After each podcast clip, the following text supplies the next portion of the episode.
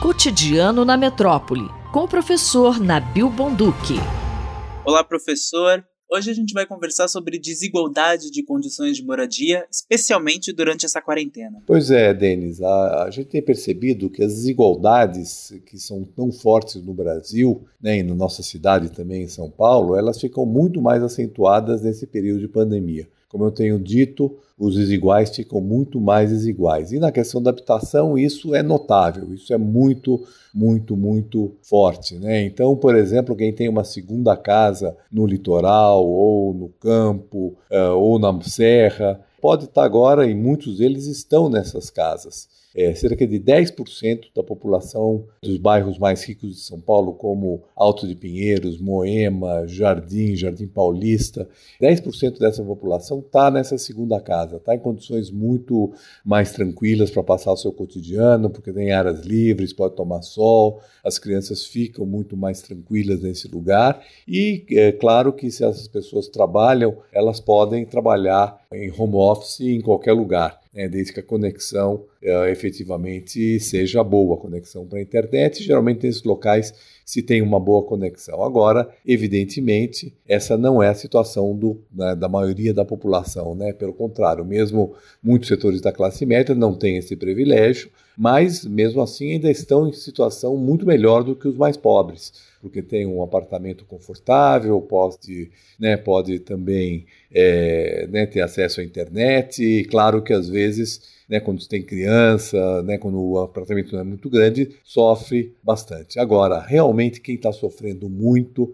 é, são os mais pobres, né? sejam aqueles mais pobres que moram em assentamentos precários, uh, em cortiço, que efetivamente estão hipercongestionados, espaços apertados, muita gente em pouco espaço e com acesso difícil à internet. Agora, o grande, grande, grande prejudicado de tudo isso é aquela pessoa que pagava aluguel, pobres pagavam aluguel e que efetivamente não está tendo renda para pagar o aluguel e muitos deles estão sendo despejados. E o que, que, pode ser feito em relação a essas cobranças de aluguel de famílias de renda mais baixa? Pois é, Denis, a situação é dramática para quem paga aluguel. 25% da população de São Paulo paga aluguel. E quando essa população é de baixa renda, é, a situação fica muito dramática quando as pessoas perdem o emprego, perdem a renda. Muita gente perdeu o emprego e perdeu renda durante a pandemia e aí não tem de onde tirar dinheiro para pagar o aluguel, é, mesmo porque a renda emergencial de 600 reais ela é suficiente apenas para alimentação. Então, nós agora, depois de três, quatro meses né, de quarentena, de pandemia, nós já estamos vendo muitas famílias sendo despejadas das suas uh, moradias de aluguel. E aí essa família não tem alternativa, ou ela vai para uma casa de um parente, né, para coabitar, é, ou se não, vai para o meio da rua mesmo, né? Como a gente tem visto o crescimento da população em situação de rua, às vezes pessoas com colchão, pessoas com né, móveis no meio da rua. A gente vê também muita gente indo para novas ocupações, para favelas que estão surgindo durante a pandemia, que são alternativas de muita precariedade habitacional. O problema é que não foram suspensas ações de despejo, assim como também não foram suspensas as ações de reintegrações de posse.